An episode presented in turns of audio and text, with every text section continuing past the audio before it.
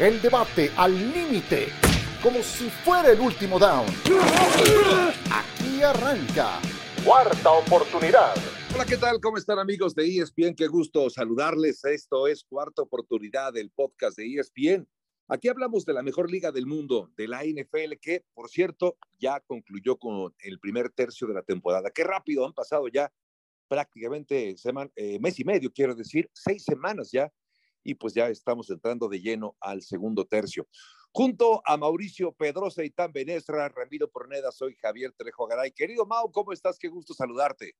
Muy contento de estar con todos ustedes, Javi. Muy feliz porque se logró lo inesperado, que los Steelers le ganaran un partido a quien sea esta temporada. Así es que oxígeno puro para toda la afición acerera. Un gran abrazo también para Ramiro y para Itán. Recuerdo que en NFL Live te han preguntado si es acaso Pittsburgh el peor equipo. Mañosamente, ¿eh? Mañosamente me preguntan. Sí, sí, Se resisten, se resisten los acereros. Mi querido Itán Benesra, ¿cómo estás? Qué gusto saludarte.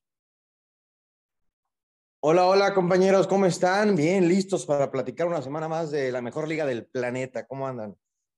Bien, mi querido Aitán. Y el orgullo de Monterrey, Nuevo León, Ramiro Porneda. ¿Cómo estás, Ram? Avo, Mau, Heitán, pues un gusto estar aquí con ustedes y empieza la polémica. Vamos a ver cómo reacciona Dak Prescott en este regreso después de su lesión y de los buenos resultados que hasta cierto punto puso Copper Rush. Sí, sí, sí, la verdad es que eso, ese es uno de los temas que hay que abordar, el regreso de Dak Prescott, el regreso también de Tua Tagovailoa. Pero bueno, empecemos, si les parece, con la conferencia nacional. Eh, a ver, son 32 equipos, en total de la NFL, de esos 16 están en la americana, 16 en la nacional. De esos 16 de la nacional, una cuarta parte, el 25% solamente tiene récord ganador. Es decir, cuatro equipos tienen récord ganador. El resto tienen récord de 500 o récord perdedor. Así que no, no, no es difícil, son tan poquitos que podríamos enumerarlos. En la división este, de hecho, hay tres equipos con marca ganadora. Está Filadelfia, el único invicto, con seis ganados, sin derrota. Están los Gigantes de Nueva York, están los Vaqueros de Dallas, y el otro que tiene récord positivo en la nacional son los Vikingos de Minnesota. Pongo todo este preámbulo, Mauricio Aitán, Ramiro, para preguntarles acerca justamente de los contendientes de esta conferencia nacional. Recuerdo muy bien, y creo que todos estamos más o menos en el mismo, eh, la misma uh, frecuencia, de que estaba como contendiente antes de empezar la temporada Green Bay, estaba San Francisco, estaban los campeones Rams, estaban los Bucaneros de Tampa Bay, y sin embargo de estos, pues no vemos claro ninguno de ellos. Tienen prácticamente récord de 500 estos que presumíamos, Mauricio, son contendientes. Ahora bien, te pregunto todo esto porque veo ah, o vemos a Filadelfia, por ejemplo, como el único equipo invicto, contendiente, eh, están los empacadores de Green Bay con marca de tres ganados, tres perdidos.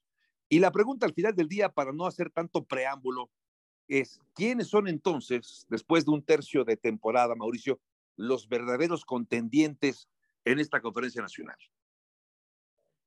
Las Águilas de Filadelfia están en su propio escalón.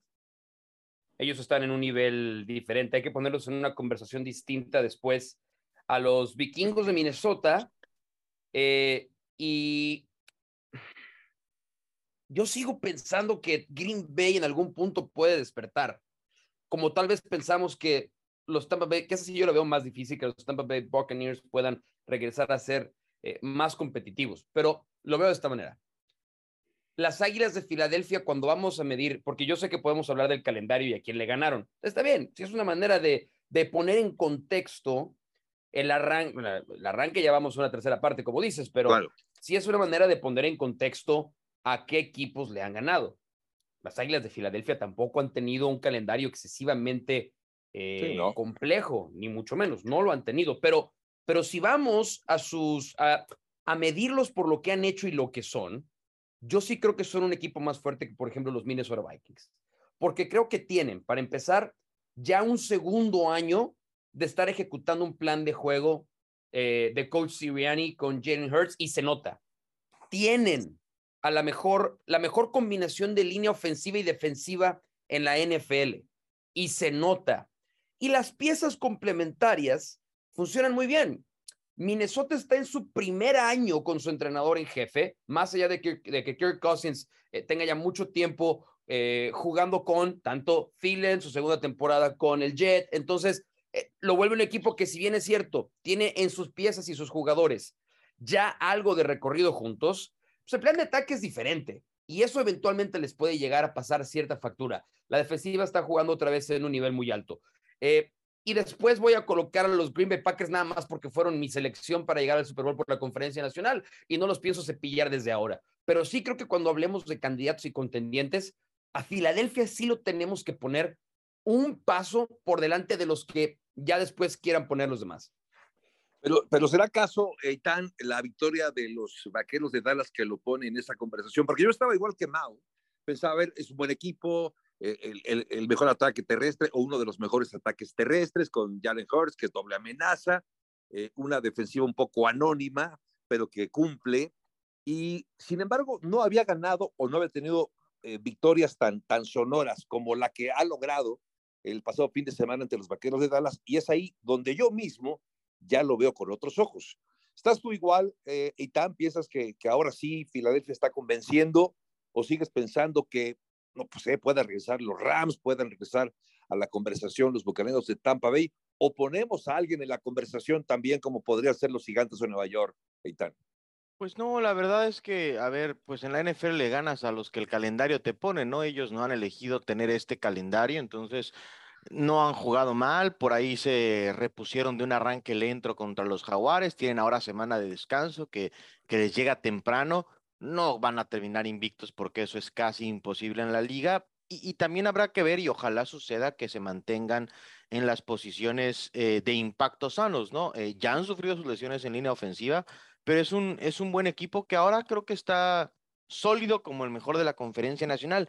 Yo no recuerdo un año en donde quizá después de Filadelfia, hablemos de tres o de cuatro, pero de la otra conferencia. Entonces la nacional sí se ve medio de vacas flacas.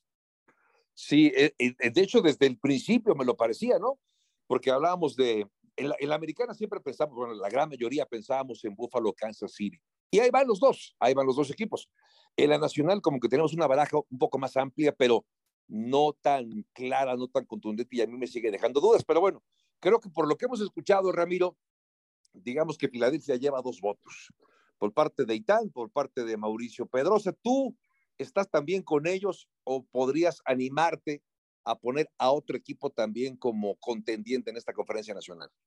No, voy a coincidir con Mau y con Eitan. En lo que está haciendo Filadelfia, me gusta mucho lo que está haciendo en cuanto a su línea ofensiva. Kelsey, como es el líder en el centro, e, el, por donde lo quieras ver, pero desde ahí puede empezar, porque e, esta línea ofensiva en particular me recuerda mucho cuando llegaron con Doug Peterson al Super Bowl y le ganaron a Tom Brady, porque lleva la misma dinámica, la misma sinergia y creo que de ahí parte todo el corazón de este equipo. Obviamente lo que está haciendo Jalen Hart, lo que están haciendo los receptores, el ataque terrestre, absolutamente todo está funcionando y la defensiva está siendo muy agresiva. Y lo de Minnesota, ahorita por los números, tal vez con el único, la única derrota que fue en contra de Filadelfia, me gustaría ponerlos ahí, pero creo que el coreback podría ser el eslabón más débil en este momento, porque las armas ofensivas, Dalvin Cook, como corredor, los receptores eh, con Jefferson, con Adam Thielen, está, está increíble todo lo que puede hacer este equipo y defensivamente está retomando su nivel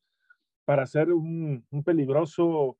Eh, ¿Te estás diciendo que confías más en Jalen Hurts que en la experiencia de Kirk Cousins? Sí, confío mucho más en Jalen Hurts que en la experiencia, porque el problema de lo que sabemos de Una cosa es el talento y la, y la... luz del estadio ya nos funciona Kirk Cousins, te va a fallar. Bueno, todavía no sabemos si Jalen Hurts está para esos, ese tipo de partidos, ¿eh? todavía no sabemos. Muy buenos partidos. pero, pero, pero, pero todavía. A ver, Kirk, Cousins ya ha jugado final de conferencia. No se nos olvide.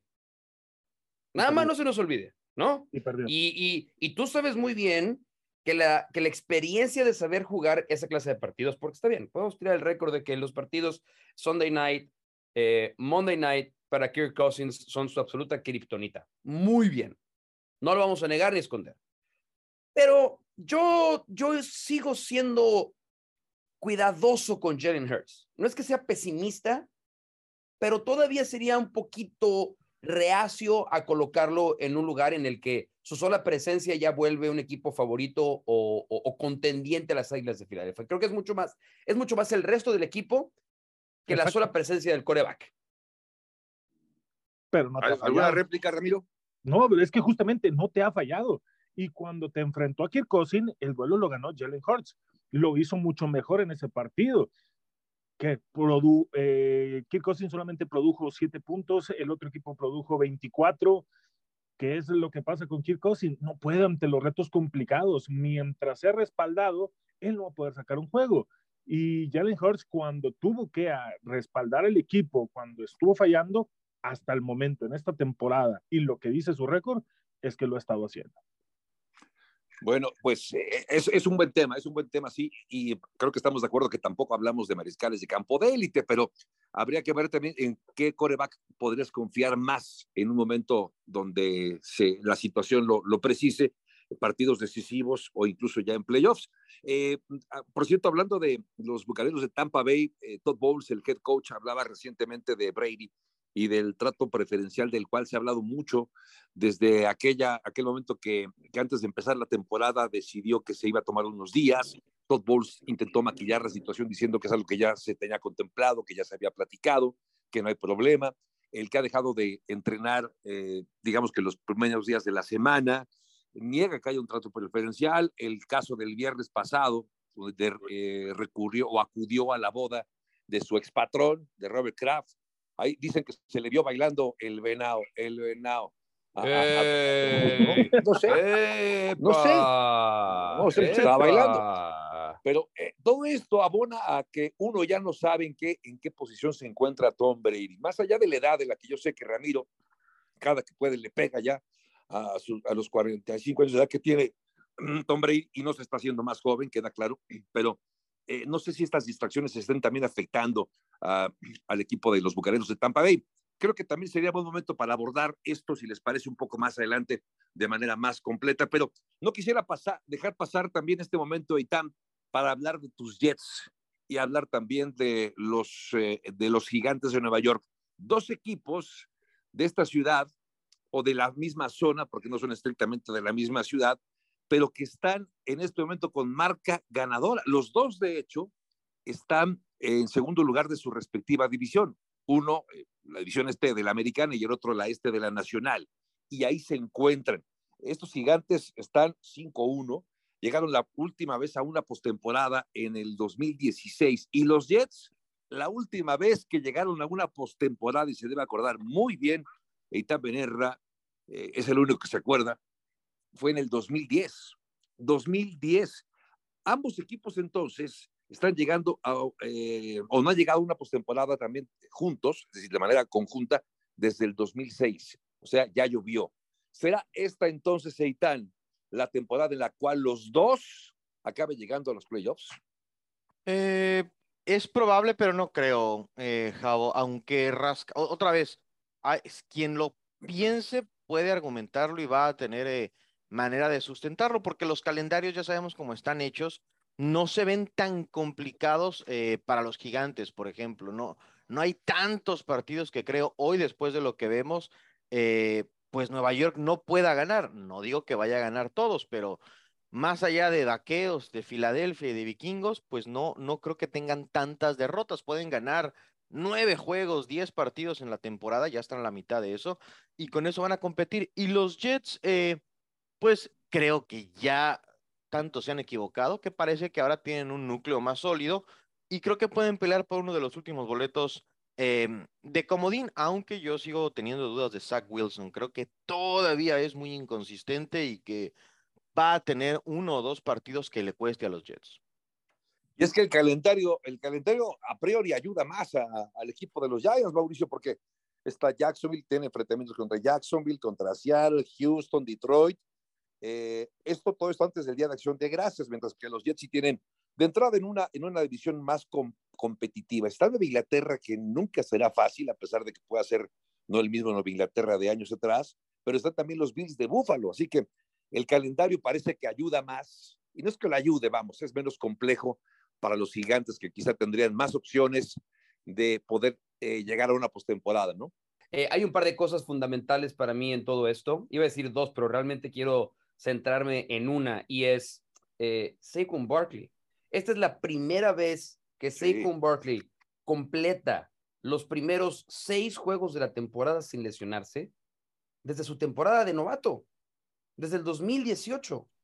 Tiene 616 yardas por tierra en los primeros seis juegos de la temporada, algo que no había hecho en su carrera. Es más, ya son más de las que había sumado en siete partidos, en los primeros siete partidos de una temporada. Entonces, eso es una diferencia mayúscula. ¿Qué provoca eso?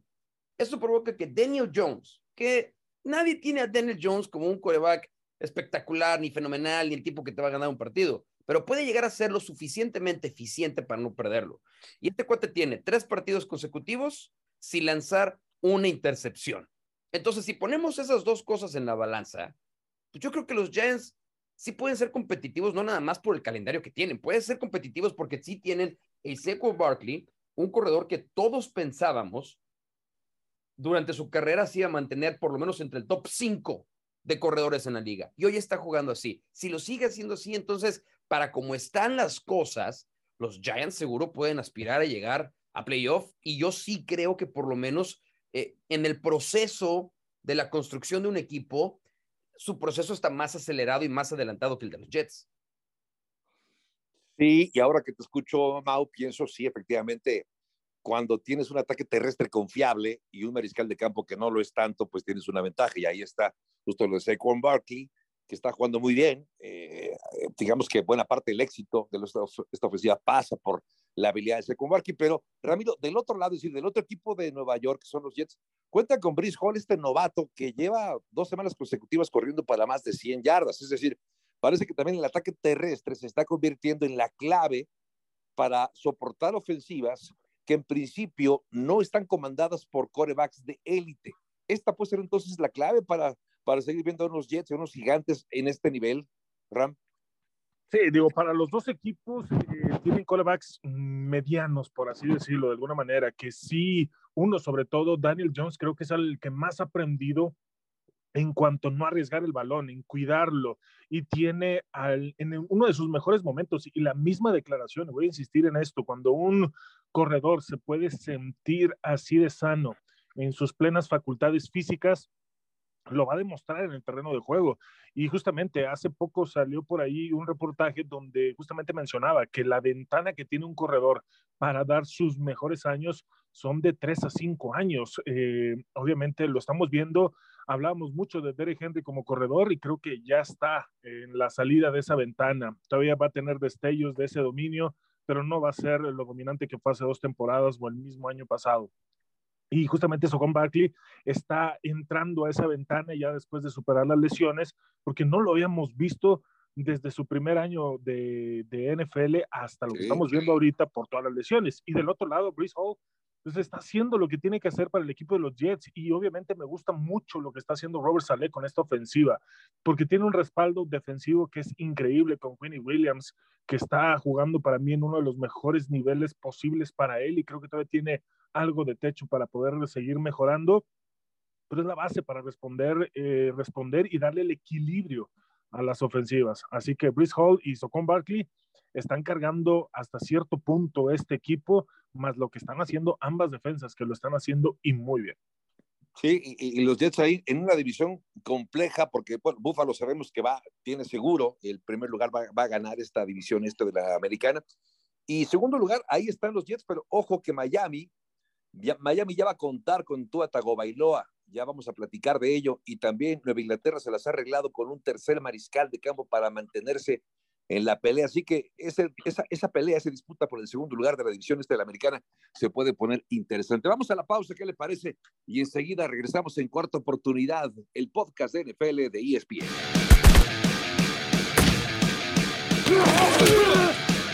De regreso con ustedes, cuarta oportunidad, podcast de NFL de ESPN. Y ya decíamos lo de Tua Tagovailoa. Son dos buenas historias, el regreso de Tua después de que se perdió un par de semanas eh, con el equipo de Miami. Y esos dos partidos que se perdió, por cierto, con Miami, Miami los perdió.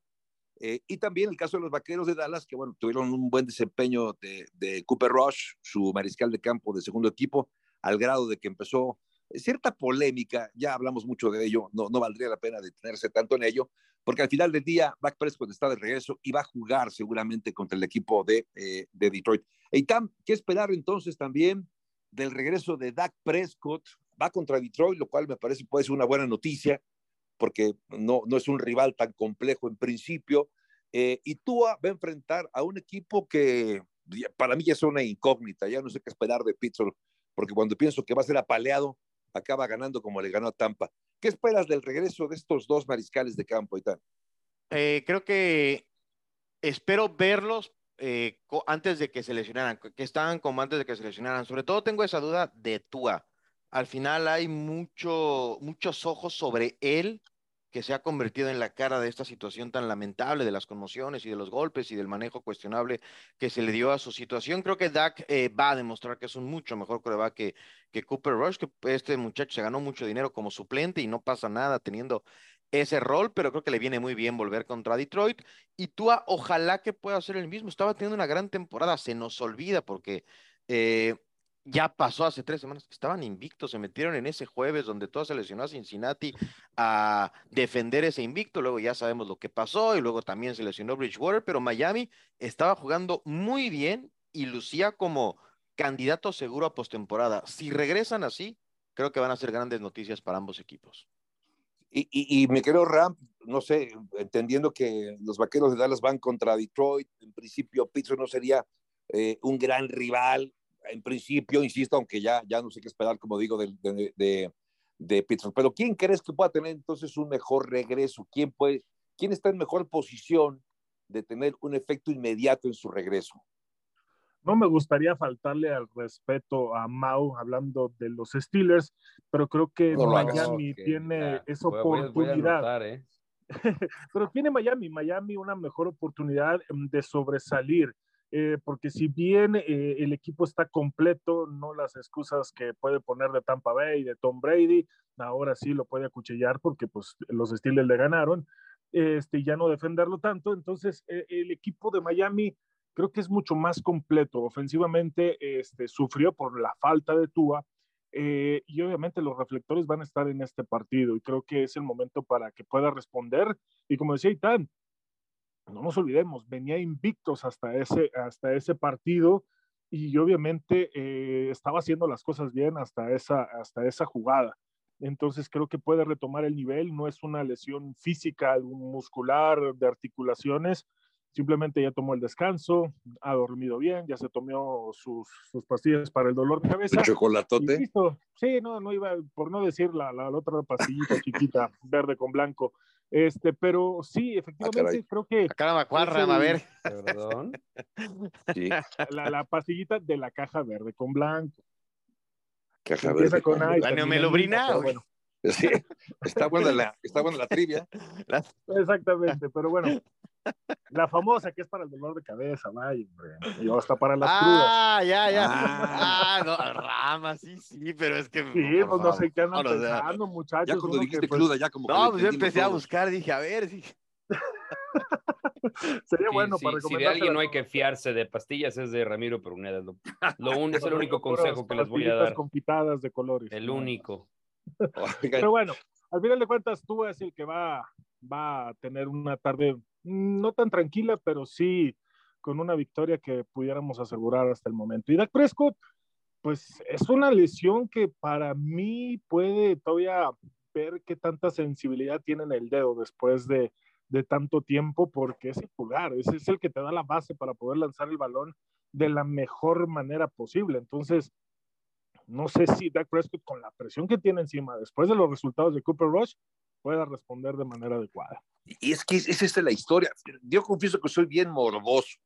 ¿Y a qué me refiero? Ya sabíamos, no No, no piensen mal, no, es por ahí. No, es, ningún defecto, ¿eh? No es ningún defecto. Ah, qué bueno, me, hace ah, sentir mejor, no. Me hace sentir mejor. No, porque esperaba el morbo, que habría sido bien interesante que hubiera ganado Dallas el pasado fin de semana. De haber ganado Dallas ese partido ante el equipo de Filadelfia, Cooper Ross quedaría con récord invicto. Y vas a sentar a Cooper Ross para poner a Dak Prescott. No. pasó, no, ocurrió. pero me hubiera gustado, ha sido interesantísima la conversación, mi querido Mau. Sí, sí, no, sí, no. A ver, creo que lo decíamos la última vez que hace, en la semana pasada. Em, en la última victoria de los Cowboys con Cooper Rush al frente, completó 10 pases el cuate, ¿no? Y en el momento, así como hablábamos hace un segundo de cuando Kirk Cousins se les prende la luz, se deslumbra, eh, Cooper Rush sigue viendo lucecitas en los ojos en el primer partido que tuvo que jugar bajo las luces. Entonces, yo, yo tampoco creo que hay, hay, hubiera habido tanto problema. Sí, a ver, son dos regresos en los que tenemos que poner atención. Yo, honestamente, estaría un poco alertado y alarmado por el regreso de Tua. La lesión, la lesión de Dak Prescott tiene también sus, sus asegúnes, pues porque es la manera con la que asegura lanzar bien el balón. Y nunca ha sido el mejor pasador Dak Prescott en la NFL, ni mucho menos. Vamos a ver cuánto tiempo le toma si no está acelerando su regreso justamente porque se comenzó a despertar esta conversación. Y si hubiera permitido que alguien más tuviera su chamba más tiempo, pues algo, algo hubiera pasado, ¿no? Eh, y, pero con el primer golpe. Ese es el tema con alguien que va regresando de una conmoción. El primer golpe que reciba. Vamos a ver cómo reacciona Tua, qué tan, con qué tanto miedo se presenta a jugar, porque pues la siguiente conmoción, ojalá no la sufra, pero podría ser la última en términos de que una conmoción más esta temporada y no creo que nadie en su sano juicio le permitiría regresar a jugar a la NFL, ¿no? Sí, sí, sí, es cierto, es cierto, porque de riesgos a riesgos el de Tua es mayor que un dedo, y aunque el riesgo de que no esté al 100% lo entiendo perfecto y que pudiera incluso esto provocar alguna imprecisión en los pases de Dak Prescott. Pero bueno, ¿qué les parece que cambiamos de tema y ahora escuchamos una entrevista que eh, nuestro especialista se ha convertido en eh, el nuevo Paco Malgesto, el señor Miguel Pasquel, que entrevistó a Sandra Douglas Morgan. Ella es presidenta de los Raiders de Las Vegas. Vamos a escuchar qué fue lo que dijo Sandra Douglas a Miguel Pasquel aquí en Cuarto por.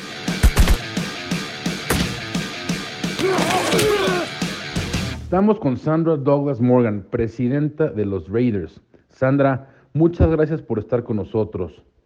¿Qué significa ser presidenta de un equipo de NFL como mujer? Creo que es un momento muy importante para nosotros, no solo en los Estados Unidos, sino en todo el mundo. Ver a mujeres en puestos ejecutivos y gerenciales, especialmente en deportes. Hay muchas fans mujeres de los deportes y muchas mujeres que son talentosas en negocios, ventas y publicidad y finanzas en cada uno de los departamentos. Creo que es importante para las mujeres y para las chicas ver a personas en puestos de liderazgo, pero es realmente un ejemplo de lo que hacen los Raiders y su dueño Mark Davis, de tener fe en mí y ponerme en este lugar. Es algo que no tomo a la ligera. El fallecido Al Davis era una fuerza en la NFL para la integración. Tuvo el primer head coach de herencia hispana como Tom Flores, el primer coach afroamericano en Archel y ahora su hijo ha seguido el mismo camino al tener a la primera presidenta afroamericana. ¿Qué hace tan especial esta organización? Pienso que los Raiders muestran con sus acciones en lo que creen. No es necesariamente solo diciéndolo. Hay mucha discusión hoy en torno a la diversidad e inclusión y es importante para todas las organizaciones, ya sean de deporte, entretenimiento o negocios en general. Pero los Raiders tienen una larga y rica historia, empezando con Al Davis y Mark lleva ese legado. No es acerca de cómo alguien luce o si es hombre o mujer, si es latino o afroamericano. Van a tomar las mejores decisiones para el equipo. Pensar en raza o en género no es parte de esto. De hecho, Al Davis movió el juego de estrellas AFL en 1965 porque los jugadores afroamericanos no estaban siendo tratados de manera apropiada. Es algo que ha sido parte del legado de los Raiders por décadas. No es algo nuevo para ellos. Estoy orgullosa de ser parte de una maravillosa e incluyente organización.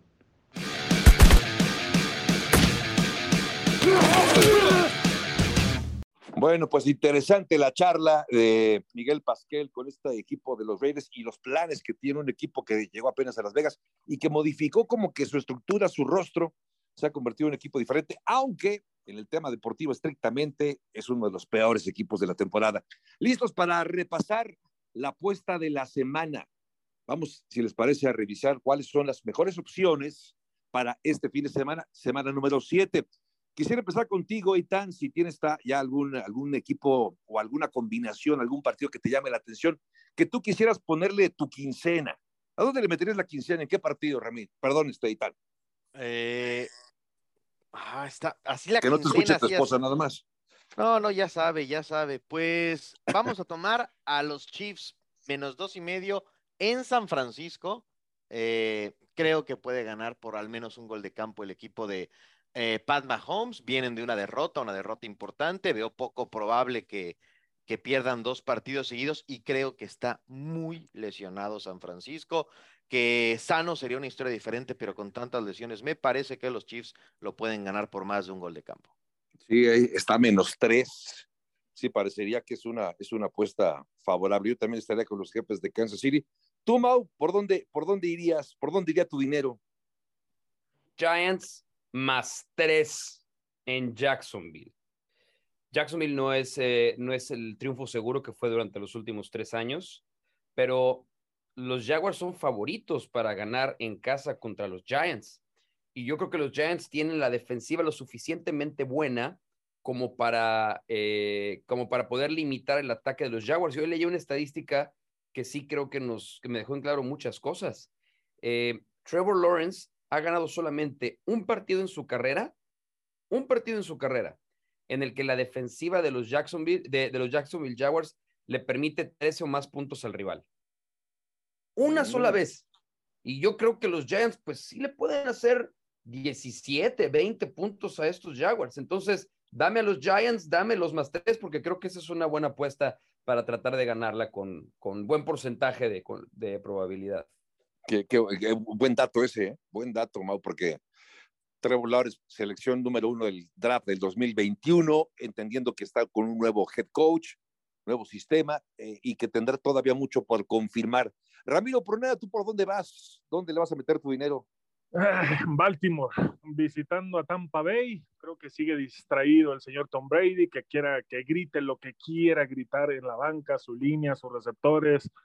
Creo que el señor eh, está demostrando, no, no una demencia senil, pero ya está cerca de llegar ahí.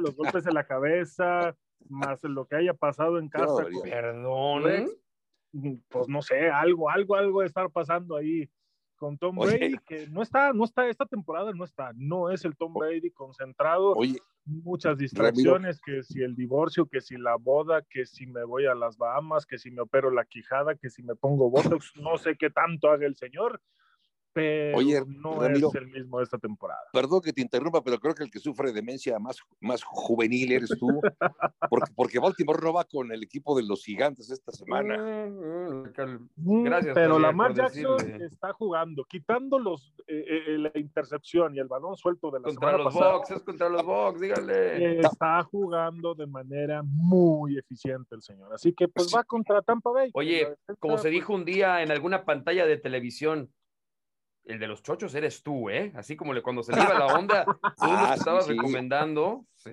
Fuertes declaraciones. Ay, fuertes por una aspirina. Sí, sí, no, no era para tanto. Pues a ver, yo, yo la verdad es que veo eh, eh, el Dallas contra Detroit, va favorito Dallas eh, por siete puntos. Yo la verdad es que creo que, que la, la lógica me dice que tendría que, que ser una, una, una victoria por un margen superior. Por la defensiva de, de Dallas, eh, es decir, la ofensiva de Detroit es muy buena, anota, o anotaba muchos puntos. Eh, hasta la semana número 4 tenía por lo medio de 35 puntos anotados. Eh, pero eh, enfrenta una defensiva compleja como es la de los eh, vaqueros de Dallas. Así que yo creo que Dallas es favorito por, por siete, pero creo que la apuesta puede ser superior. Es decir, veo por lo menos un margen de 10 puntos siendo favorito el equipo de, de los vaqueros de Dallas para, para este partido. En fin, la semana 7 arranca ya pues el segundo tercio de la temporada. Algo más antes de despedirnos, mi querido Mauricio. Pues no, nada, eh, que también pongan mucha atención a sus fantasies. Regresa de Andre Hopkins este, para el Thursday night, es decir, mucha gente lo tenía guardado, ya vuelve de su suspensión. Así es que muy, muy atentos también a sus fantasies, porque ya esta es la, para fantasy ya estamos llegando casi a media temporada. Entonces, es momento de ir agotando los trades, los intercambios, mucha atención a los waivers de la próxima semana, porque hay equipos que descansan. Entonces, a todos los que juegan fantasy, no, no los dejen nada más ahí aventados, ¿eh? De Andrea Hopkins. Lo digo por experiencia. Ajá, es que me estaba pasando de Hopkins y además están ya con Robbie Anderson, así que tendrán. Además, digamos, que ya llegó al equipo, sí, no, no, no, Exacto. claro, lo necesitaba Arizona. diferente este equipo de Arizona que hoy va contra el equipo, en este jueves va contra el equipo de, de eh, los Santos de Nueva Orleans. Eita Menerra, ¿algo más? No, nada más, listos. Acá nos vamos a ver la próxima semana y a ver si no hay otro coach que puede. Yo tengo mis dudas con Arizona, eh, creo que se está calentando esa posición ahí con Kingsbury, así es que a ver si no empiezan a, a cepillarme coaches a medio año. Si ya se fue uno, ¿quién será el siguiente? Uno se pregunta si será Kingsbury, Nathaniel Hackett de Denver, ¿quién podrá ser el que esté en esa silla caliente? Ramiro Poneda. Oh, perdón, Nada, que se tomen su té de tila, su té de boldo, para que estén tranquilos y no tengan que usar chochos. Uno, uno de hierbabuena me caería bien ahorita, fíjate. Bueno, pues nos estamos despidiendo en cuarta oportunidad. Gracias por su atención. Este es el podcast de NFL de ESPN. Gracias por acompañarnos. Mauricio Pedrosa, Itán Benerra, Ramiro Porneda, soy Javier Trejo Garay. Gracias y que tengan una gran semana 7 de la NFL. El debate al límite, como si fuera el último down. Gracias por escuchar. Cuarta oportunidad.